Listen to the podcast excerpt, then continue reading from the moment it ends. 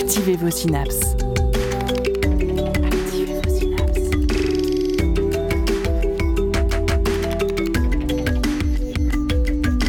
Poussez la porte du labo des savoirs et entrez dans un monde de science et d'expérience. C'est le labo des savoirs. Bienvenue au Labo des Savoirs. Les passerelles entre archéologie et numismatique, l'étude des monnaies, existent probablement depuis leur création. Mais depuis beaucoup plus récemment, des efforts importants sont faits tant par des numismates que par des archéologues pour considérer les monnaies découvertes lors de fouilles comme des objets archéologiques. L'idée est de ne plus seulement se contenter d'une simple datation du matériau, mais de s'intéresser au contexte de découverte, à la circulation monétaire en vigueur, à sa diffusion, au travail du métal et aux techniques de fabrication, à l'interprétation de la répartition spatiale ou chronologique des monnaies d'un site, ou bien encore aux usages sociaux de la monnaie.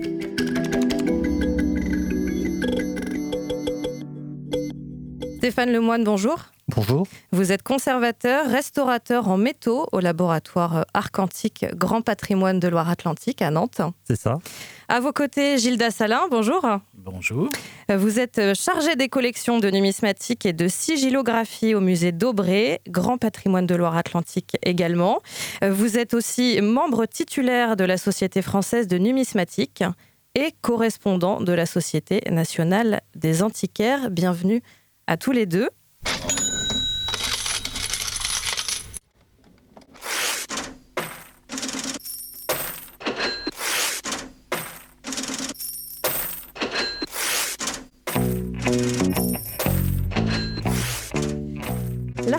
L'archéonumismatique est une discipline qu'on peut qualifier, euh, Gilles Salin, de niche, quelque part. Et pourtant, son objet, euh, la monnaie, est des plus communs, des plus courants. Oui, de, niche, vous avez raison, parce que euh, finalement, on est euh, encore assez peu nombreux à, à travailler selon cette méthode. Une méthode qui, pourtant, est- commence à être un peu ancienne, bien qu'elle soit relativement récente au regard de l'histoire de l'étude numismatique que vous évoquiez tout à l'heure. Parce que ça fait une trentaine d'années que les principes, justement, ont été établis, c'est-à-dire, en fait, une autre approche et une approche complémentaire entre archéologues et numismates, pour pas simplement, en effet, considérer les monnaies pour elles-mêmes et simplement ce qu'il y a dessus, euh, simplement leur, leur description, mais bien leur insertion dans, dans une époque et, dans un cadre euh, chronologique et social. Et, euh, et c'est vrai qu'aujourd'hui, on est encore assez peu nombreux à, avoir cette démarche, mais on est quand même de plus en plus nombreux, puisqu'il y a notamment deux laboratoires universitaires qui, euh, s'y emploient de plus en plus. Je pense euh, à l'université de, de, Lille et à l'université de Caen, et puis euh, ici euh, à Nantes en complémentarité, notamment avec euh, le laboratoire Arcantique. Alors, euh, archéonumismatique, un mot euh, magnifiquement tarabiscoté euh, pour plusieurs corps de, corps métier. J'aimerais que, l'on revienne un instant sur, la chaîne des professions hein, qui jalonnent cette discipline. Des archéologues, des historiens, des historiennes, des conservateurs et conservatrices, des numismates, bien évidemment. Quel est le rôle de chacun et chacune et comment est-ce que tout cela s'imbrique exactement Stéphane Lemoine, peut-être? Eh bien, le, le restaurateur conservateur en archéonumismatique est le trait d'union entre l'archéologue et le, et numismate. C'est-à-dire que les interventions qui vont être portées euh, sur ces menus objets métalliques, souvent très, très endommagés par une intense corrosion, eh bien, ces interventions vont permettre de révéler les détails qui vont permettre et- au numismate d'identifier la monnaie, non seulement de l'identifier, mais de, la caractériser assez finement quand l'état de conservation est bon, et puis de transmettre ces informations à l'archéologue pour qu'il établisse euh, la chronologie du site qu'il a trouvé, en sachant, en sachant aussi que des monnaies peuvent avoir circulé très longtemps, ce qui fait qu'il faut, être, il faut demeurer prudent sur l'indication donnée par une monnaie. quand Très longtemps et sur des territoires euh, assez vastes. Oui. Euh, Gilda Salin, on peut peut-être euh, faire euh, se, se focaliser un peu plus sur la différenciation entre archéologue et, et historien ou historienne dans cette histoire? Alors, euh, bah, pour revenir un petit peu sur ce que disait à l'instant Monsieur Lemoine, c'est vrai que euh, pendant très euh, longtemps, en fait, on, interrogeait, ou les archéologues interrogeaient simplement le numismate pour savoir quand est-ce que la pièce avait été frappée. Et pendant très longtemps, voire trop longtemps, on partait du principe que si une pièce était frappée à telle date, eh bien la couche dans laquelle on l'avait trouvée datait de cette même période. Or, aujourd'hui, et c'est tout l'enjeu aussi de l'archéonumismatique et de ce dialogue du coup entre historiens, historiens de la monnaie et archéologues de terrain, c'est euh, bah, d'avoir un dialogue et vraiment des allers-retours assez fréquents Parce que, comme le disait à l'instant M. Lemoine, une, une, pièce a été frappée à un instant T, mais en réalité, elle peut rester en circulation des siècles durant. Je veux prendre à titre d'exemple, les sesterces romains du 1er siècle ont en réalité été démonétisés en France en 1920. De la même façon que certaines pièces de petites euh, de, de c'est-à-dire un mauvais alliage d'argent et de cuivre, sont restées en circulation en gros du 14e siècle au, 19e, au milieu du 19e siècle. Et donc en fait, tout l'enjeu de, euh, de cet échange justement entre historiens de la monnaie et archéologues, c'est de déterminer ces périodes de circulation qui permettent à la fois, certes, de dater les sites archéologiques, mais désormais aussi, ce sont les sites, les couches archéologiques qui permettent de dater les périodes de circulation des pièces de monnaie. Donc en fait, on ne se contente plus simplement aujourd'hui de dater euh, strictement la pièce, mais bien la période de son utilisation. Et ça, euh, c'est vrai que ça, ça apporte énormément de, énormément de nouveautés, énormément d'intérêt, parce qu'on fait tomber un certain nombre de barrières aussi bien sur le plan chronologique que sur le plan géographique. Vous évoquiez tout à l'heure, euh, une monnaie, ça peut circuler très longtemps et ça peut circuler très loin. Des études récentes ont montré, d'après les sources archivistiques, tout le travail avec les historiens, mais aussi à partir de dépôts monétaires, donc le travail avec les archéologues. Par exemple, en France, au XVIe siècle, les pièces d'or, elles n'étaient presque pas françaises, elles étaient toutes espagnoles. Et le rôle du numismate ou de la numismate dans ce, dans ce, dans ce récit archéonumismatique, c'est le rôle du découvreur? Alors, non, c'est le rôle euh, de l'archéologue de laboratoire, si, je puis dire. C'est-à-dire, c'est un peu le rôle euh, des experts, vous savez, comme, à, comme à la télé. Quand en fait, euh, vous avez une pièce qui a été abandonnée pour telle ou telle raison, et il s'agit pour nous de pouvoir déterminer quand, où, par qui et comment elle a été abandonnée. Mmh. Donc, c'est plutôt ce volet d'interprétation. Mais alors, attention, interprétation du mobilier, mais l'interprétation du site reste de la compétence de l'archéologue. C'est pour cela qu'il faut euh, vraiment ce dialogue. Trop longtemps, les numismates restaient simplement à l'interprétation du mobilier sans forcément le replacer dans le contexte, ce qui a généré parfois des erreurs d'interprétation mmh. monumentales. Dans une logique de, cloisonnement des disciplines qui est aujourd'hui de plus en plus remis en question, et, je pense que c'est d'ailleurs pas un hasard si des, disciplines comme l'archéonumismatique émergent euh, de plus en plus. Euh, on voit bien en tout cas à quel point toutes ces, différents corps de métiers s'imbriquent hein, et les frontières sont de plus en plus floues entre, entre ces différentes, euh, ces différentes missions, ces différentes professions. L'étude des monnaies anciennes est donc une branche méconnue, mais qui fait partie intégrante de l'archéologie avec un un grand A. Qu'appelle-t-on exactement euh, monnaie ancienne? De quelle période est-ce qu'on parle exactement? Alors, monnaie ancienne, je pense que c'est plutôt une terminologie du, grand public parce que. Euh, est-ce que le franc est une monnaie ancienne? Oui, pas. quand j'étais gamin, quand j'avais 8 ans, j'ai commencé à m'intéresser au sujet. Il y avait des pièces qui avaient au moins 40 ans. Oh ça me paraissait vraiment très très vieux. Euh, qu'est-ce qu'une monnaie ancienne? Je ne sais pas. Je pense que c'est plutôt la période antique qu'on va classer parmi les monnaies anciennes. Mais en réalité, une fois encore, c'est une affaire de, relativité, puisque les monnaies antiques ont circulé pendant des siècles encore après. Donc elles ont beau avoir, euh, elles ont beau être anciennes, en fait, elles ont servi jusqu'à l'époque euh, moderne. Donc elles sont pas si vieilles, en tout cas, elles sont pas si éloignées de nos, de nos, de nos contingences. Euh, une monnaie ancienne, c'est, je crois aussi, déterminé par un, un système, une approche de l'économie que nous ne connaissons plus. Aujourd'hui, on se repose beaucoup la question de l'économie réelle.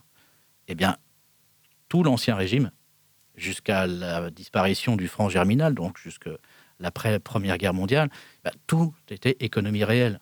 Parce qu'une monnaie, ce qui faisait sa valeur, c'était sa valeur intrinsèque, c'est-à-dire il s'agissait d'un petit morceau de métal précieux, en or, en argent, en cuivre, et, euh, c'est ça qui déterminait la valeur des choses.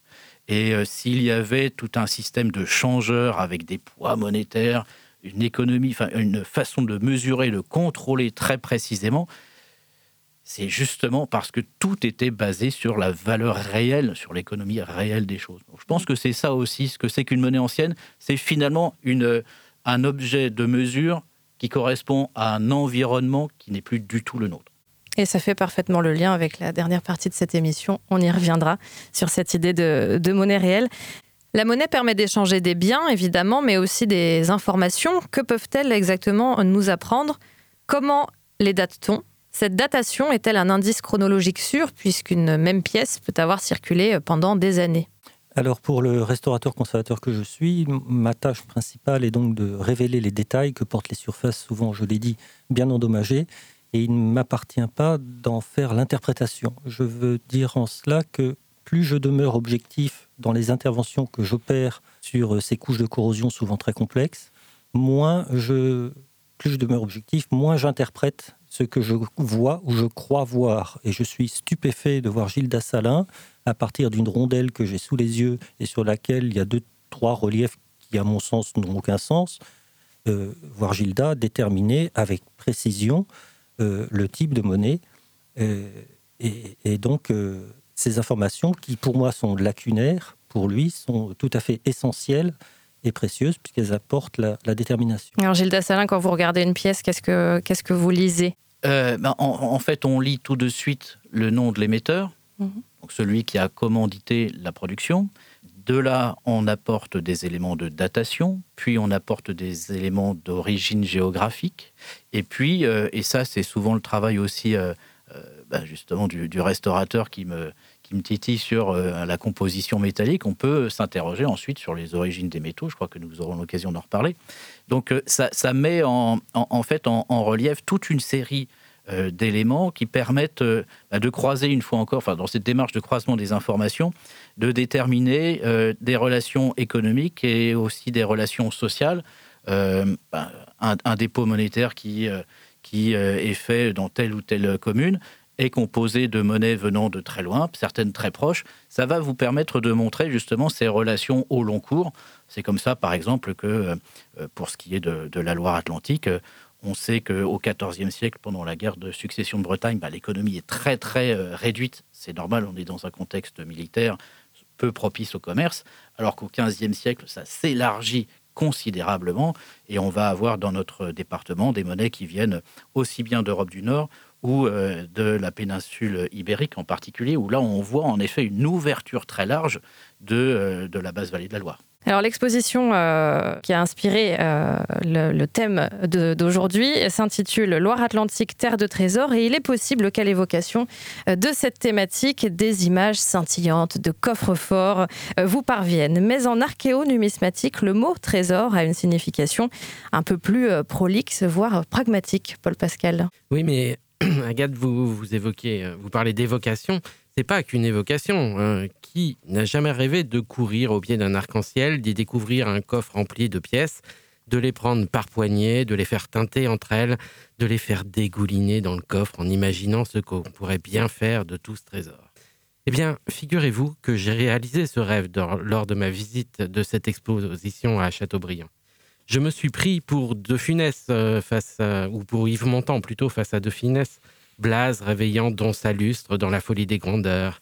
Il est l'or, monseigneur, l'or de se réveiller. Mais au-delà de ce caprice enfantin, savez-vous que cette accumulation est la base même d'un trésor? L'Académie française nous en donne la définition suivante. Un trésor est un amas d'or, d'argent ou d'autres choses précieuses. Une pièce unique, fût-elle un diamant, n'est donc pas un trésor. Il faut qu'elle soit plusieurs. Mais ça ne suffit pas. L'Académie précise un autre élément indispensable pour transformer cet amas de richesses en trésor. Il faut qu'il ait été mis en réserve, caché, enfoui et perdu pour être ensuite découvert. La définition des archéonumismates est légèrement différente et surtout plus précise dans leur domaine. Pour ces chercheuses et ces chercheurs, un trésor est un ensemble de monnaies dissimulées dans un même contexte archéologique, volontairement ou accidentellement. Le terme de trésor n'inclut aucune notion de valeur. Il peut s'agir de pièces d'or ou d'argent, mais aussi de cuivre ou de métaux moins précieux. Un dernier mot avant de partir dans votre quête. Ce trésor, vous devez le découvrir par le pur effet du hasard, c'est-à-dire, notamment, sans l'usage d'un détecteur de métaux, qui, lui, est puni par la loi, sauf s'il est autorisé à des fins scientifiques ou techniques. Ne trichez donc pas. À cette condition, si vous découvrez un trésor et que personne ne peut en justifier sa propriété, vous en serez l'inventeuse ou l'inventeur officiel et vous partagerez sa valeur avec le ou la propriétaire du terrain sur lequel vous avez fait sa découverte. Et alors, à vous la belle vie et les beaux rêves. Euh, vous m'excusez, faut que je file, j'ai rendez-vous avec un arc-en-ciel.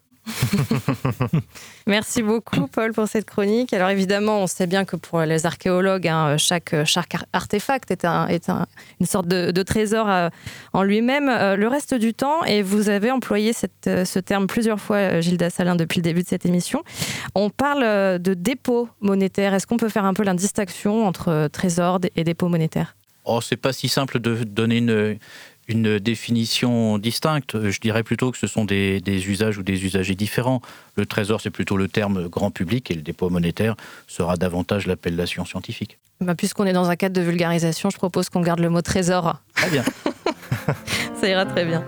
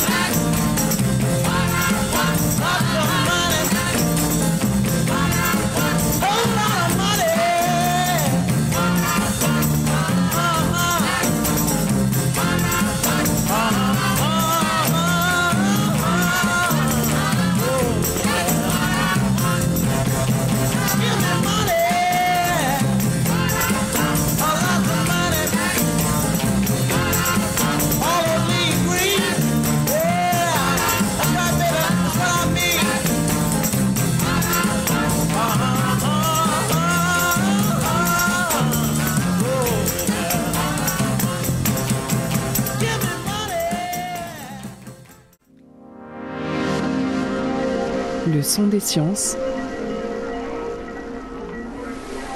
au labo des savoirs.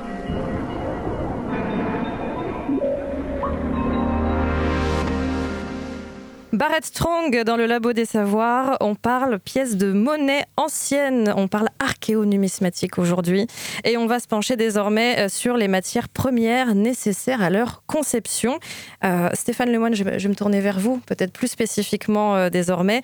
de quels métaux sont constituées principalement ces, monnaies anciennes? En tout cas, on va, on va peut-être parler de celles qui sont présentes dans l'exposition. Alors pour simplifier, pour aller de la période gauloise jusqu'à la à la fin de la période moderne, euh, les monnaies sont essentiellement constituées de trois métaux euh, l'or, l'argent et le cuivre. En sachant que ces trois métaux purs peuvent être mélangés de façon à fabriquer des alliages, très classiquement un alliage d'argent et de cuivre, qui aura pour but un peu fallacieux de donner l'aspect bon argent à une monnaie, et économiquement qui sera très intéressant puisqu'on aura incorporé du cuivre, ce qui diminuera la valeur intrinsèque de la monnaie. C'est-à-dire qu'on parlait tout à l'heure de, datation, on est d'accord que le métal utilisé euh, est le premier indicateur de datation dans le cadre de, de l'archéonumismatique. Pas forcément on ne, date pas un métal. De façon très générale, il n'y a mhm. pas de moyen de datation euh, d'un métal. C'est donc euh, beaucoup plus des critères typologiques euh, des critères euh, de, relief, d'identité qui, permettent de dater la monnaie. mais pas sa composition intrinsèque en tout cas. Gilles Dassalin, vous voulez compléter? Oui, peut-être simplement revenir sur ces questions d'alliage. Très clairement, derrière, il y a des, il y a des, des éléments d'économie et de fiscalité indirecte à l'époque. Euh, au Moyen Âge, par exemple, on appelait ça le seigneuriage, c'est-à-dire la différence entre la valeur libératoire et la valeur intrinsèque, c'est-à-dire en gros une pièce qui pouvait coûter 10 euh, deniers à la fabrication et à la composition était mise en circulation 12 deniers et les deux deniers étaient directement au bénéfice du souverain émetteur. Euh, l'air de rien, c'était considérable. Il faut imaginer que ces affaires de manipulation monétaire, puisque c'est comme ça qu'on les appelait, ça a toujours servi à, notamment à financer des guerres, par exemple, la grande période de manipulation monétaire, on va rajouter du cuivre euh, de façon cachée hein, pour, euh, pour que les, usagers ne, puissent pas euh, répercuter la baisse de la valeur en augmentant les prix. Eh bien, la grande période, ça va être la guerre de, la guerre de 100 ans. Mais bien plus tard, Louis XIV va remettre en place ce qu'on appelle le système des réformations, où en gros, vous avez une augmentation artificielle de la, de la valeur libératoire, la valeur donc, de circulation des pièces, et tout ça venant au bénéfice vraiment euh, de, de, la couronne. Il faut imaginer des sommes en jeu absolument C'est le début de la spéculation, en quelque sorte. C'est je dirais surtout le, de la fiscalité indirecte, de la TVA prélevée à la source, en quelque sorte. Et puis, euh, et puis c'est surtout aussi le début de la valeur fiduciaire de la monnaie, c'est-à-dire la valeur de confiance puisque théoriquement, c'est l'objet monnaie en tant que lingot de métal précieux qui, était, qui avait sa valeur propre, mais ça va de plus en plus devenir être l'empreinte du roi qui va donner la valeur. Pour être tout à fait honnête, avant euh, le franc germinal, c'est encore très théorique, puisque dans la réalité des faits, l'inflation médiévale et l'inflation à l'époque moderne est basée justement sur l'effet, ou, plutôt la réaction de la part des marchands. En gros, euh, puisqu'on baisse de 10% la valeur de la pièce, eh on va augmenter les prix de 10% pour garder la même quantité d'or ou d'argent quand vous faites une opération, une transaction. Alors si je vous dis, euh, si je vous dis bronze, vous pensez peut-être, puisque vous êtes un ou une auditeur auditrice euh, fidèle du Labo des Savoirs, euh, à cet alliage composé d'environ 90% de cuivre et 10% d'étain. Mais vous doutez-vous qu'une partie de cet étain provient peut-être d'une exploitation de minerais pas si éloignée que cela de nos studios Jérémy Frexas. En effet, les départements de la région Pays de la Loire ont connu jusqu'à très récemment une activité minière diversifiée. On peut citer par exemple la mine du bois vert à Abaret, qui a été exploitée de 1951 à 1957. La Société nantaise des minerais de l'Ouest, la SNMO, y a extrait près de 3000 tonnes de cassitérite, un oxyde d'étain. Alors dans son ouvrage La mine d'Abaret, Daniel Bro retrace l'histoire de cette exploitation à l'aide d'archives et de témoignages d'anciens mineurs. La SNMO avait déjà tenté de lancer une exploitation dans les années 20, mais sans grand succès.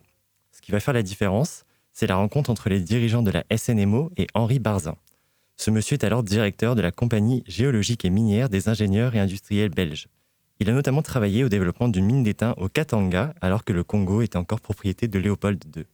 Sa démarche va consister à faire le promotion de ce qui a fait son succès, une exploitation à mine ouverte. Cela permet de compenser les propriétés du sol à Abaret qui ne sont pas idéales pour la construction de galeries. La société va alors voir les choses en grand.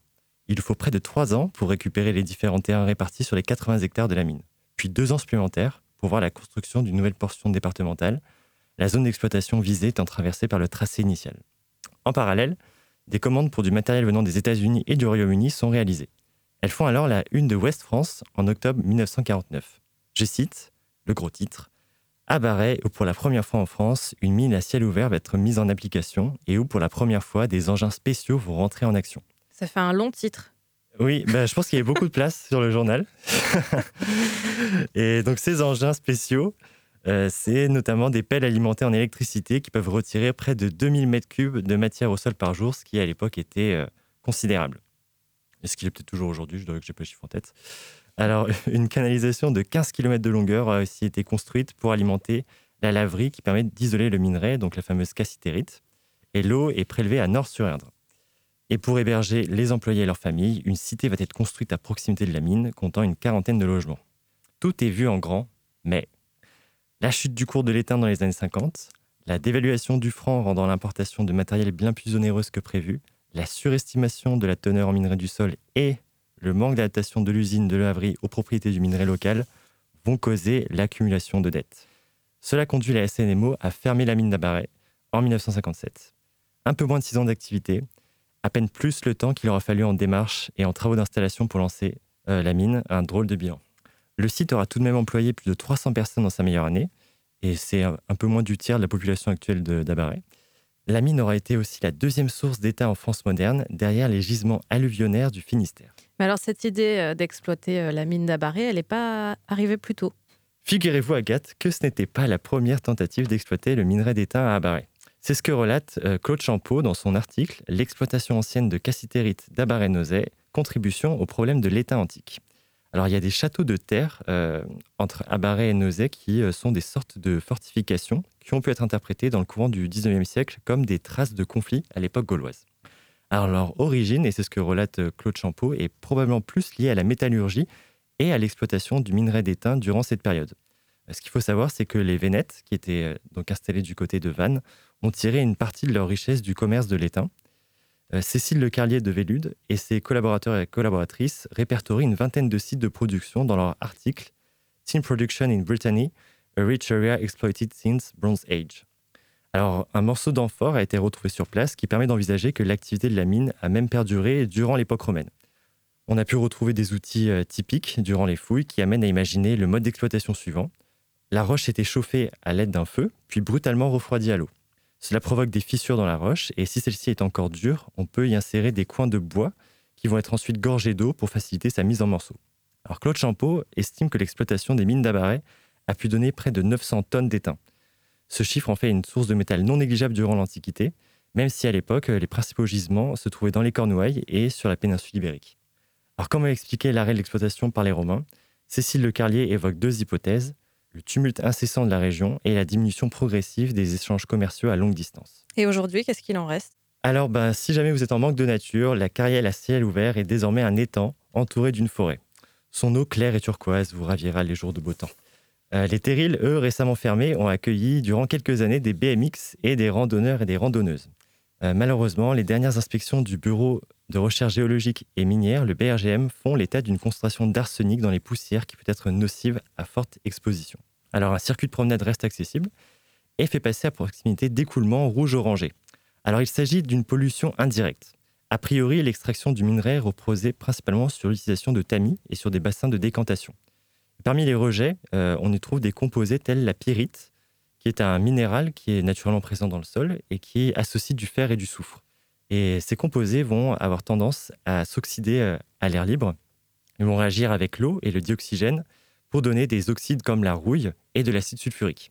Donc cela donne cette vase colorée et odorante où quelques solides bouleaux arrivent à pousser. Et si vous êtes fan d'histoire, il reste aussi quelques mystères sur les routes du commerce d'étain notamment cette question qui fera peut-être réagir nos invités. Qu'en est-il de la localisation des légendaires îles Cassidérides Alors cette source d'étain légendaire à la situation approximative pourrait-elle correspondre aux différentes zones d'exploitation du minerai dans le bassin américain je me garderai bien d'une interprétation sur le sujet, mais en revanche, j'ajouterais que euh, les, dans, les, mines, on a retrouvé également deux petites monnaies mérovingiennes du 5e siècle qui euh, tendraient à même encore prolonger la période d'exploitation non pas simplement donc euh, jusqu'à la fin de l'Antiquité, mais vraiment jusqu'au tout début du Moyen Âge. Et, euh, cette, euh, ces monnaies mérovingiennes m'amènent à, vous rappeler aussi d'autres gisements. Parfois, c'était même avec de toutes petites sources d'approvisionnement. la, commune de Cambon aujourd'hui, par exemple, a connu une forte activité monétaire à l'époque mérovingienne, justement parce qu'il y avait de l'orpaillage également dans, la rivière, si je ne dis pas de bêtises, le, le Blavet, c'est ça dans le Brivet, je ne sais plus, euh, en tout cas dans la rivière qui passe à Cambon. Et pendant un peu plus d'un siècle, l'atelier, pratiquement un siècle, pardon, l'atelier a été alimenté par de la, de, du, minerai local. Merci en tout cas euh, Jérémy pour, euh, pour cette chronique. Alors la fabrication de la monnaie est intimement liée, et, c'est logique, hein, aux ressources en présence. le bassin armoricain était-il une place importante de production, Gilda Salin euh, je rappelle que, près de, 3000 pièces hein, sont présentées euh, dans l'exposition et ces 3000 pièces sont issues de 48 communes euh, du département. Voilà, quelles conclusions en tirer en termes de, capacité de production monétaire? Alors, il faut là aussi bien distinguer deux choses. Il y a d'une part la production et de l'autre côté la circulation. En tant que tel, notre territoire, le département en particulier, a connu, euh, je dirais, deux grandes époques de production. l'époque mérovingienne, il y avait sept ateliers. Au-delà de Nantes, il y avait aussi Cambon, dont je parlais à l'instant, Berry qui était à Châteaubriand, Déas qui était Saint-Philbert de Grandlieu et d'autres encore. Et puis il va y avoir la période de la guerre de Cent Ans, où il va y avoir un atelier très important qui était déjà installé place du Bouffet à Nantes, et un autre concurrent qui va s'installer à Guérande. Mais là, c'était plutôt pour des aspects strictement politiques. Comme je vous l'ai dit tout à l'heure, euh, des, monnaies, euh, ça sert en particulier à financer les guerres. Et euh, en fait, quand vous avez des, ben, des concurrences, oui, des guerres, eh bien, en fait, vous avez des ateliers qui se créent. Donc, il n'y a pas que le volet strictement commercial qui est mis en place. Il faut vraiment imaginer la, la monnaie, ça sert vraiment aussi à la fiscalité liée à la guerre. dans, si on élargit un petit peu, notre, la région, l'ouest, le, disons le duché de Bretagne, a eu jusqu'à 7 ou 8 ateliers actifs en, même temps et des choses très très abondantes. Mais là, on utilisait beaucoup plus des monnaies étrangères ou des monnaies anciennes qui étaient démonétisées, qu'on remettait en fait en circulation. La production en tant que telle, dans notre secteur, va plutôt être un peu plus au sud, à la fin de l'époque mérovingienne et surtout pendant l'époque carolingienne, avec les fameuses mines de Mel qui, euh, donc c'est dans le Poitou. Et là, pour le coup, les mines de Mel ont été euh, certainement l'un des filons, si ce n'est le filon euh, d'argent le plus important. Après, le plus important pour alimenter les ateliers monétaires de notre secteur. Après, il faut être très clair, en réalité, c'était avant tout une, le résultat d'une stratégie concurrentielle entre les États pour capter en fait les métaux précieux. Et à partir de la fin du Moyen Âge et surtout de la Renaissance, on va surtout aller capter les métaux venant de l'Amérique espagnole, avec notamment d'énormes quantités d'argent venant d'Amérique du Sud, la Bolivie, le Mexique, le Pérou. Et puis dans une moindre mesure, l'or. Euh, je dis dans une moindre mesure parce qu'en fait, euh, la France euh, essayait de capter l'argent et c'est plutôt l'Angleterre qui essayait de capter l'or venant d'Amérique via le Portugal. Et euh, ce sont vraiment ces politiques concurrentielles, à la fois sous l'angle commercial, mais aussi sous l'angle fiscal, qui vont permettre en fait d'alimenter. En fait, il faut avoir à l'esprit que euh, la production monétaire dans notre région est intimement liée en fait à l'activité portuaire. Si Nantes s'accapare ou reçoit ou capte beaucoup de métaux précieux, donc singulièrement de l'argent, il faut avoir l'esprit quand je dis que ça capte en 1720, on parle de 20 et quelques tonnes d'argent qui ont été transformées en pièces de monnaie donc on a quand même des quantités euh, vraiment conséquentes, eh bien, euh, c'est vraiment lié à cette activité portuaire, à l'activité commerciale strictement. Ce n'est pas tant la production locale, plutôt c'est la production locale de monnaie, mais c'est pas le métal local qui est utilisé. Donc production et circulation de monnaie euh, fabriquée euh, sur le territoire et de monnaie euh, étrangère. la, production, la production de la monnaie devient rapidement, et on va rebondir sur quelque chose que vous avez commencé à évoquer, Gilles Dassalin, un, enjeu politique et géopolitique. Quel est son, quel est son rôle en temps, en temps de, conflit, en temps de guerre, en temps de conquête éventuellement Et quels, quels impacts une guerre, une instabilité euh, politiques peuvent-elles euh, peuvent avoir sur la fabrication et sur la valeur de la monnaie? Très clairement, ça va être euh, une période de guerre, va amener une période généralement d'inflation pour l'Ancien Régime et le Moyen Âge en particulier, parce que on n'utilisera pas ce qu'on appelle aujourd'hui la planche à billets, mais à l'époque on utilisait vraiment la planche à monnaie, c'est-à-dire qu'on va augmenter considérablement les quantités produites pour pouvoir payer les gens de guerre. D'ailleurs, beaucoup de pièces d'argent euh, représente en fait l'équivalent d'une journée de la solde d'un soldat. Et euh, il y a carrément des pièces qui s'appellent le, blanc, puisque c'est un type de monnaie, le blanc des gens d'armes, des gens d'armes, des gens en armes, des soldats, en fait. C'était vraiment fait pour payer très directement euh, les, les, militaires. Il faut avoir l'esprit que les soldats au Moyen Âge euh, sont avant tout euh, fidèles et motivés par la solde qu'ils reçoivent. Donc clairement, le roi doit euh, émettre beaucoup de pièces. Et pour émettre de plus en plus de pièces, eh bien, il lui faut baisser la valeur intrinsèque des, monnaies. Et c'est pour cela que, ben, comme le disait M. Lemoine tout à l'heure, vous allez vous retrouver pour un même type monétaire des pièces avec parfois 90% d'argent, puis 80, puis 70. La période la plus importante d'inflation monétaire est liée et contemporaine de Jeanne d'Arc, grosso modo, c'est la régence du futur Charles VII, où euh, entre 1417 et 1422, la valeur réelle des monnaies a été divisée par plus de 30. Il faut imaginer qu'il y avait plusieurs, il y a eu jusqu'à trois dévaluations dans le même mois. Tout ça vraiment fait pour payer les soudards pendant cette période de guerre.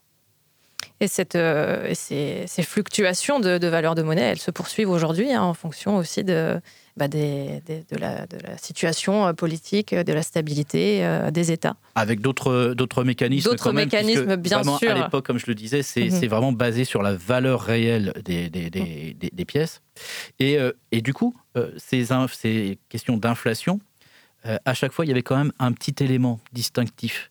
Ce qui nous permet aujourd'hui, quand on fait l'analyse d'un dépôt monnaie, d'un trésor, ou lorsqu'on fait l'analyse bah, d'une monnaie en particulier, parfois de pouvoir la dater à la journée près pratiquement, parce que, comme je vous le disais, s'il y a trois, trois dévaluations dans le même mois, eh ben on sait que ça a été frappé tel jour en fonction de telle ordonnance. Et c'est aussi pour cela que parfois il est important que nous fassions des analyses précises des métaux pour connaître la composition exacte, parce que ça nous donne la date exacte à laquelle la pièce a été euh, frappée. On parlait de, valeur intrinsèque euh, de la monnaie, euh, puisqu'elles étaient constituées de métaux précieux, principalement, en tout cas dans des périodes plus anciennes. Aujourd'hui, de quoi est-ce qu'elles sont constituées, nos pièces de monnaie? Alors l'essentiel des, monnaies circulantes, que ce soit les euros ou d'autres monnaies mondiales, sont à base d'un alliage de cuivre et de nickel, qui est du cupro-nickel. Et, puis de, il n'y a pas de, il n'y a pas de fer dedans, contrairement à des idées reçues. Hein. Donc on a euh, du cuivre, euh, du nickel, aussi du maillechor, qui est un mélange avec un, autre métal, mais ce sont des, alliages qu'il faut bien reconnaître relativement euh, vils, c'est-à-dire il n'y a pas de métaux précieux dedans, sauf les monnaies bien sûr de, collection émises par la monnaie de Paris ou, d'autres institutions officielles. Mais ce sont des, des, métaux de relativement peu de valeur qui sont utilisées. Est-ce que pour autant elles ont moins de valeur dans le marché euh, qui est celui qu'on connaît aujourd'hui? Ça, c'est peut-être une question plus, plus complexe encore. Euh. La valeur d'une monnaie, si on reste strictement sur le plan de la collection, pour le coup, c'est sa rareté. C'est ça le critère euh, principal. Tout simplement. Oui. Avant, d'utiliser la monnaie, on utilisait euh, des biens pour, euh, pour échanger. Et évidemment, le cours de l'or euh, était, très, important, le, métal or. quel lien est-ce qu'on peut faire entre l'orfèvrerie, qui est donc l'art de transformer l'or en objet, et, la monnaie? Est-ce que ce sont des liens d'usage ou bien est-ce que ce sont des liens de méthode de, de fabrication finalement? Stéphane? Pour dévier un peu la question, le gros avantage du métal, c'est qu'on peut le refondre. Et donc, à partir d'une pièce d'orfèvrerie, on peut fabriquer de la monnaie. De la même façon, à partir de la monnaie, on peut fabriquer d'autres objets. Je prends, euh, Gilda connaît bien le sujet, ce qu'on appelle les monnaies de cloche à la Révolution. On va fondre des cloches et fabriquer des monnaies avec. Donc il y a tout un, va-et-vient entre euh, les pièces d'apparat et les nécessités de la guerre, par exemple, telles que le, mentionnait Gilda, où il fallait des espèces sonnantes et trébuchantes à distribuer aux, mercenaires ou aux, troupes. Donc euh, les pièces d'orfèvrerie étaient une espèce de, de capital temporairement immobilisé, mais qui pouvait servir à d'autres usages. Louis XIV a fait fondre l'essentiel de la vaisselle d'or de Versailles pour financer ses guerres, par exemple. C'est aussi pour cela qu'on a souhaité en, intégrer dans le, dans le parcours de l'exposition, parce qu'il euh, y a aussi cette, euh, cette approche qui est sous-exploitée, je crois, aujourd'hui encore, bien que ça, se développe, justement de, de, de, la fonction de réserve monétaire de, pièces d'orfèvrerie. Euh, on, a par exemple le dépôt du Gavre, le trésor du Gavre, où il n'y a pas une seule pièce de monnaie, mais on sait que trois drageoires, enfin trois belles coupelles en argent, qui représentent plusieurs mois de salaire pour un ouvrier à l'époque, ont volontairement été dissimulées à l'occasion d'un fait euh, militaire, puisque c'était le, siège du château. Donc la fonction était exactement la même, c'est-à-dire thésauriser ou mettre de côté, mettre à l'abri.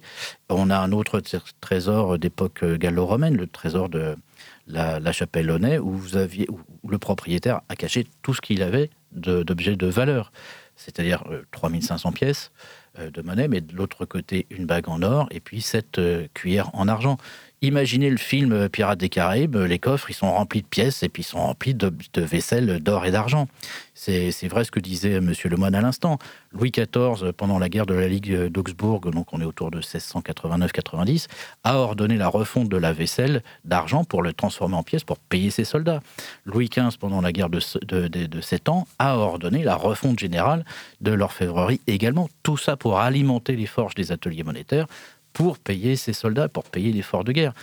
Le, et les particuliers, c'était la même chose. En gros, une fourchette des années 1750, euh, alors une fourchette, après tout, je suis pas si sûr, mais une, cuillère qui pèse souvent autour de 65-70 grammes, c'est l'équivalent de 3 écus.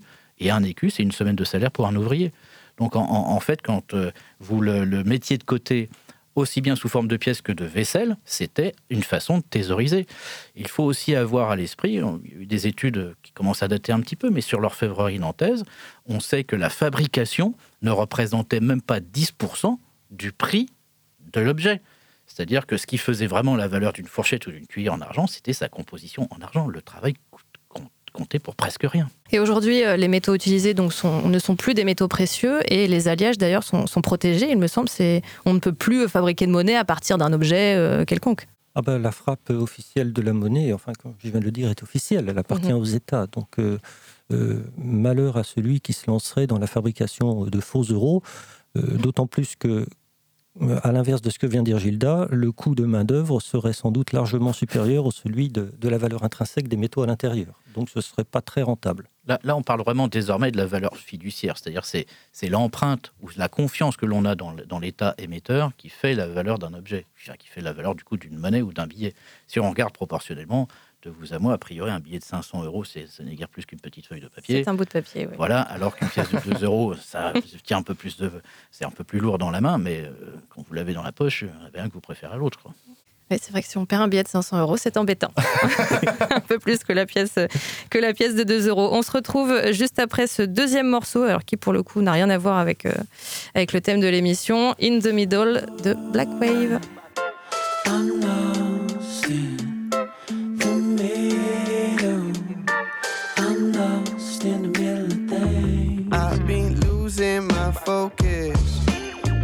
Sent my mornings, concealed all my emotions, and blew all of my fortunes. Still here I am.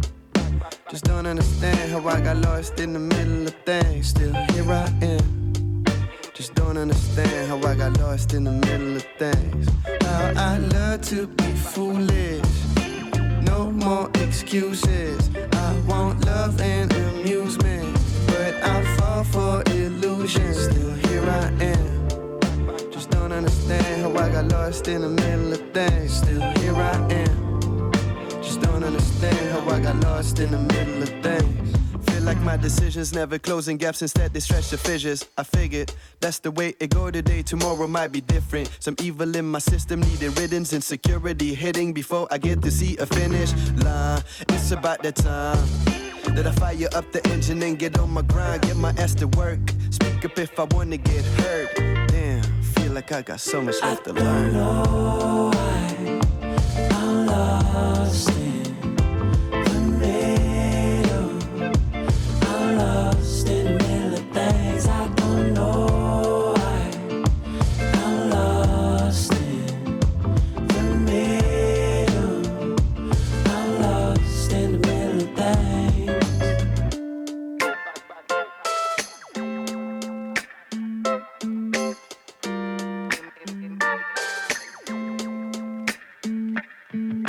Taking these moments, drowning in motion. Too much weight on my shoulders, moving mountains and oceans. Still here I am. Just don't understand how I got lost in the middle of things. Still here I am. Just don't understand how I got lost in the middle of things. How I hate to be losing. No more confusion. Left my muse with amusement. Now I fall for illusion. Still here I am. Just don't understand how I got lost in the middle of things. Still here I am. Just don't understand how I got lost in the middle of things. The banger just to release anger. Trade drafts with the crowd on that stage. It's an anthem. Can feel what I'm feeling, man. Too much adrenaline rushing through my body. The energy never ends till it's time to go home. Be back by my loan. Supposed to be connected through the phone, but my connection's gone. Broken, lost in the open. But don't get mad about this way of life. I'm the one who chose it. I don't know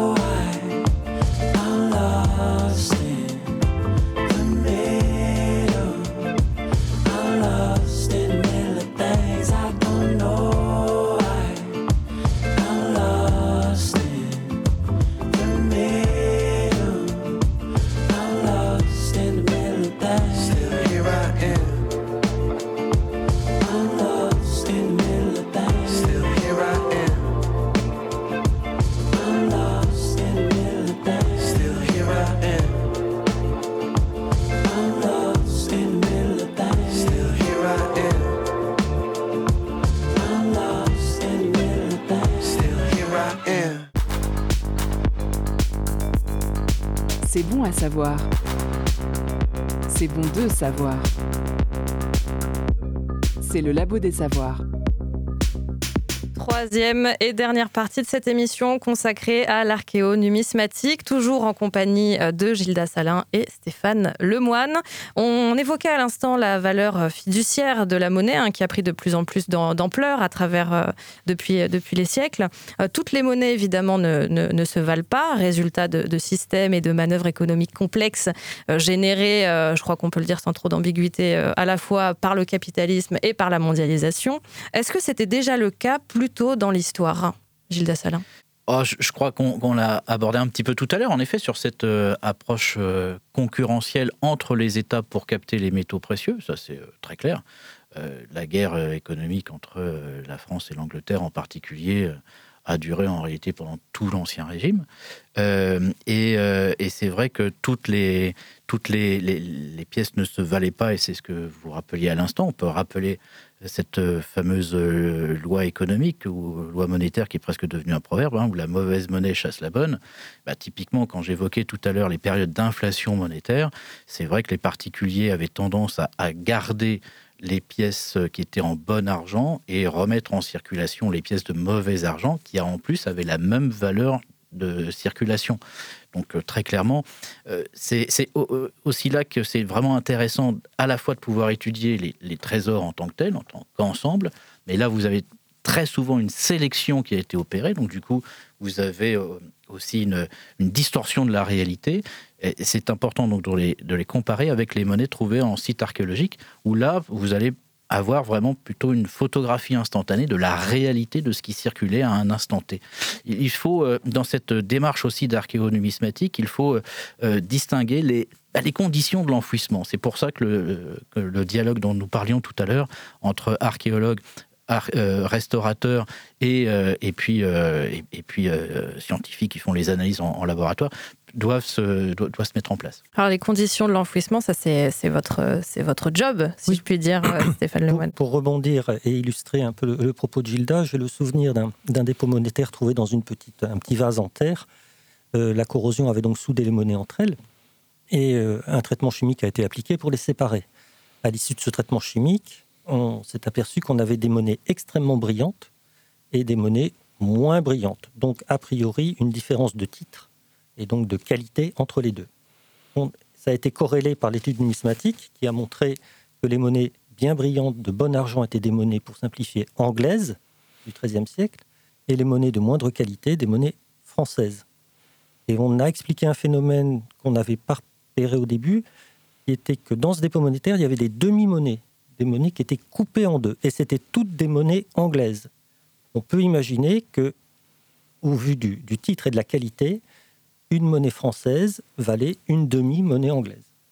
Voilà, donc ça illustre la, la différence euh, simultanée contemporaine de qualité d'émission entre les, entre les États. Alors, en, termes de, qualité de conservation, euh, je ne sais pas si le terme est très, euh, très consacré, c'est quoi les conditions idéales de, pour trouver un dépôt monétaire Est-ce qu'il vaut mieux qu'il soit enfoui dans la terre, dans, une, dans un coffre en bois? Est-ce que le fait qu'il soit retrouvé sous l'océan, par exemple, ça, rend encore plus difficile euh, son identification? Alors on va écarter tout de suite un, métal qui, lui, ne s'altère pas, quelles que soient les conditions, c'est l'or. Donc tout ce qui est de bon or ne connaît pas d'altération. Ce qui explique qu'au laboratoire de restauration-conservation, on en voit très très peu, puisqu'il n'y a rien à faire dessus, pour simplifier. Ensuite, on tombe sur des problématiques de corrosion qui ne sont pas propres à la numismatique, mais propres aux métaux, avec des développements de corrosion importantes, plus le métal est, je dirais, vil, comme le cuivre, par exemple. Tout ce qui est à base de cuivre va être susceptible de développer des corrosions très importantes. Pour ce qui est du cas de l'argent, on peut avoir des, phénomènes de corrosion un petit peu compliqués, euh, mais la plupart du temps, les pièces en argent euh, ont une surface et une une, chance de retrouver une lisibilité correcte euh, qui est bien supérieure aux pièces de cuivre. Ce que vous abordiez à l'instant a une incidence très importante, si vous me permettez de, revenir là-dessus, sur les questions d'analyse ou de, de détermination des périodes de circulation? C'est-à-dire qu'il n'y a pas encore si longtemps, quelques collègues ont, émis de, grandes hypothèses qui sont euh, pas entièrement fausses, mais en tout cas qui doivent être mises en relation avec les conditions de conservation de l'ensemble étudié, c'est-à-dire que partant du principe que plus une monnaie est usée, plus elle a circulé, ce qui en tant que tel a priori est tout à fait vrai, mais les altérations mécaniques dépendent aussi considérablement des conditions de conservation de l'objet concerné. C'est-à-dire qu'on ne peut pas, à mon sens, en tout cas, moi, je suis vraiment pas convaincu par les études qui disent un sesterce romain, quand il a perdu 0,1 gramme, et ben en fait, il a circulé 60 ans, ainsi de suite. Moi, je, pense que ça, c'est vraiment sujet à caution parce que c'est pas tant l'objet par lui-même que le contexte dans lequel il a été euh, perdu, dissimulé, mmh. conservé, qui doit être analysé. Exactement. Il n'y a pas de corrélation, euh, mais à coup sûr, entre l'ancienneté d'un objet et son état euh, à la fouille prends un exemple qui n'a rien à voir. Vous prenez une épée gauloise et une mitraillette allemande de la Seconde Guerre mondiale. La première épée est retrouvée dans un lac. Elle est lisible. Elle est en bon état, pour simplifier. La mitraillette allemande retrouvée dans un fossé en Normandie, eh bien, eh, ce sera un tas de rouille. Et il y a 2000 ans qui séparent les deux pièces. C'est la plus récente qui est la plus corrodée par rapport à la plus ancienne alors tout est possible en fonction des milieux d'enfouissement et de conservation. Et ça renforce les problématiques de datation et euh, mmh. réitère l'intérêt effectivement de travailler avec des historiens, des historiennes euh, autour euh, plutôt du, contexte socio-culturel de la monnaie. Ici, justement, et aujourd'hui, on manipule une monnaie européenne, l'euro, pour, ne pas la, pour ne pas la citer, mais il est toujours possible hein, de, de dissocier une pièce française d'une pièce espagnole ou hollandaise par exemple. La monnaie est donc euh, aussi, Gilles Dassalin, un, vrai repère culturel Un repère culturel et un repère euh, identitaire, quoi, en fait, euh, tout simplement. Il faut avoir à l'esprit que bien avant l'invention de l'imprimerie, encore plus des médias modernes, la façon dont le public pouvait connaître son souverain, c'était à travers les pièces de monnaie. C'est pas pour rien d'ailleurs que en 1547, Henri II avait créé la charge de graveur général des monnaies. C'était il y avait un seul et unique artiste qui, en France, était autorisé à reproduire l'image du souverain, parce qu'il se trouve que François Ier n'avait pas la même tête entre Lyon, Nantes, euh, Rouen, enfin d'autres villes. Donc il fallait à un moment donné uniformiser, et l'image euh, identitaire ou la, personnification du pouvoir et donc du pays, à l'époque c'était le souverain, bah, c'est à travers les monnaies, grâce aux monnaies, que, euh, que la diffusion du, portrait du souverain s'est développée, bah, qu'il est apparu auprès des particuliers, en effet. Et c'est pas pour rien aussi qu'on on cite souvent la fuite de Varennes où Louis XVI aurait été reconnu à partir d'une pièce de monnaie. Je dis bien aurait, parce qu'en réalité, c'est pas à partir d'une pièce de monnaie, mais c'est à partir d'un billet, mais sur lequel il y avait un dessin du portrait, tout comme sur les pièces de monnaie.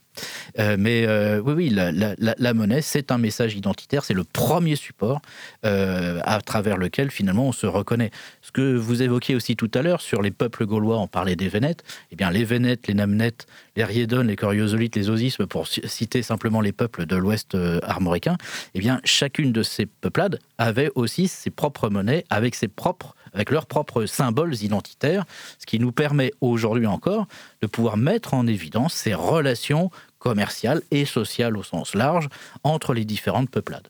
C'est ce qui se passe aujourd'hui. Les, Français et les Françaises sont, une peuplade euh, au sein de l'Europe, finalement. Euh, quelque part. Et effectivement, euh, c'est ce, vecteur d'information qu'on évoquait en début d'émission. dernière, dernière question, question subsidiaire. Hein. alors, on conçoit évidemment aisément que, que, que, des pièces de monnaie frappées en métal traversent les époques et nous parviennent encore aujourd'hui. Euh, quid euh, des, billets pour euh, les archéologues du futur ou même des pièces de monnaie actuelles qui sont dans des métaux moins précieux et peut-être plus, plus fragiles, si je puis dire? Alors, pour ce qui est des billets, il arrive que l'on retrouve des dépôts, enfin des trésors au sens premier du terme, de billets notamment pour la période révolutionnaire, les, des, trésors d'Assignat, ça s'est vu à plusieurs reprises. Pour le Titanic également. oui, c'est vrai. Euh, c'est en, fait, euh, aujourd'hui, ce qu'il y a, c'est que j'ai juste envie de dire qu'il n'y a pas tant de recul que cela, parce que les, premiers billets produits en grande quantité en France, ce sont les assignats, mais oui, ils suivent exactement la, même logique. Et puis, il faut avoir à l'esprit que ces questions de pièces de monnaie, ça concerne essentiellement les, États, euh, les États européens, des nations beaucoup plus récentes. Euh, en tout cas sur le plan strictement monétaire, euh, tels que euh, l'Asie euh, du Sud-Est ou, l'Afrique ne, ne, travaillent qu'avec des billets depuis toujours, en réalité. Et leur patrimoine monétaire, il est sous forme de billets. Les questions des pièces de monnaie, c'est vraiment euh, bah, les gréco-romains, quoi, grosso modo, pour, pour, pour simplifier. Donc, oui, il y a exactement les mêmes logiques. Et la question des alliages dont on parlait tout à l'heure, alors même si je les maîtrise beaucoup moins que, que, que M. Lemoine, mais autant que je sache, la monnaie de Paris a aussi ses approches de durabilité. C'est-à-dire que quand on émet une pièce ou un billet, à un moment donné, on se pose la question de savoir combien de temps ça va vivre. Parce qu'il faut, euh, il faut éviter d'avoir à en refrapper trop régulièrement. Donc, a priori, intrinsèquement, là aussi, elles sont plutôt faites pour durer. il faut aussi imaginer que l'usage des pièces et des billets d'aujourd'hui n'est pas du tout celui qu'il y avait jadis. Une pièce de monnaie au Moyen Âge, on s'en servait généralement quand on n'avait pas d'autres moyens de paiement. C'est-à-dire, on parlait tout à l'heure du troc, par exemple, pour euh, résumer. Eh bien, euh, aujourd'hui, on utilise constamment ces pièces et ces billets. Euh, et, et, donc, les pièces d'avant, en fait, s'usaient moins parce qu'on les utilisait aussi un peu moins. Stéphane, vous voulez compléter Oui, on pouvait, comme on l'a souligné en début d'émission, les utiliser beaucoup plus longtemps aussi. Exactement. ce qui induisait naturellement une usure prononcée quand ces monnaies ne finissaient pas pour caler une armoire sur un sol assez irrégulier. Hein. J'aimerais bien avoir ce genre de, de cale. Ça prouverait que j'ai monté l'échelle les, sociale, si je puis dire.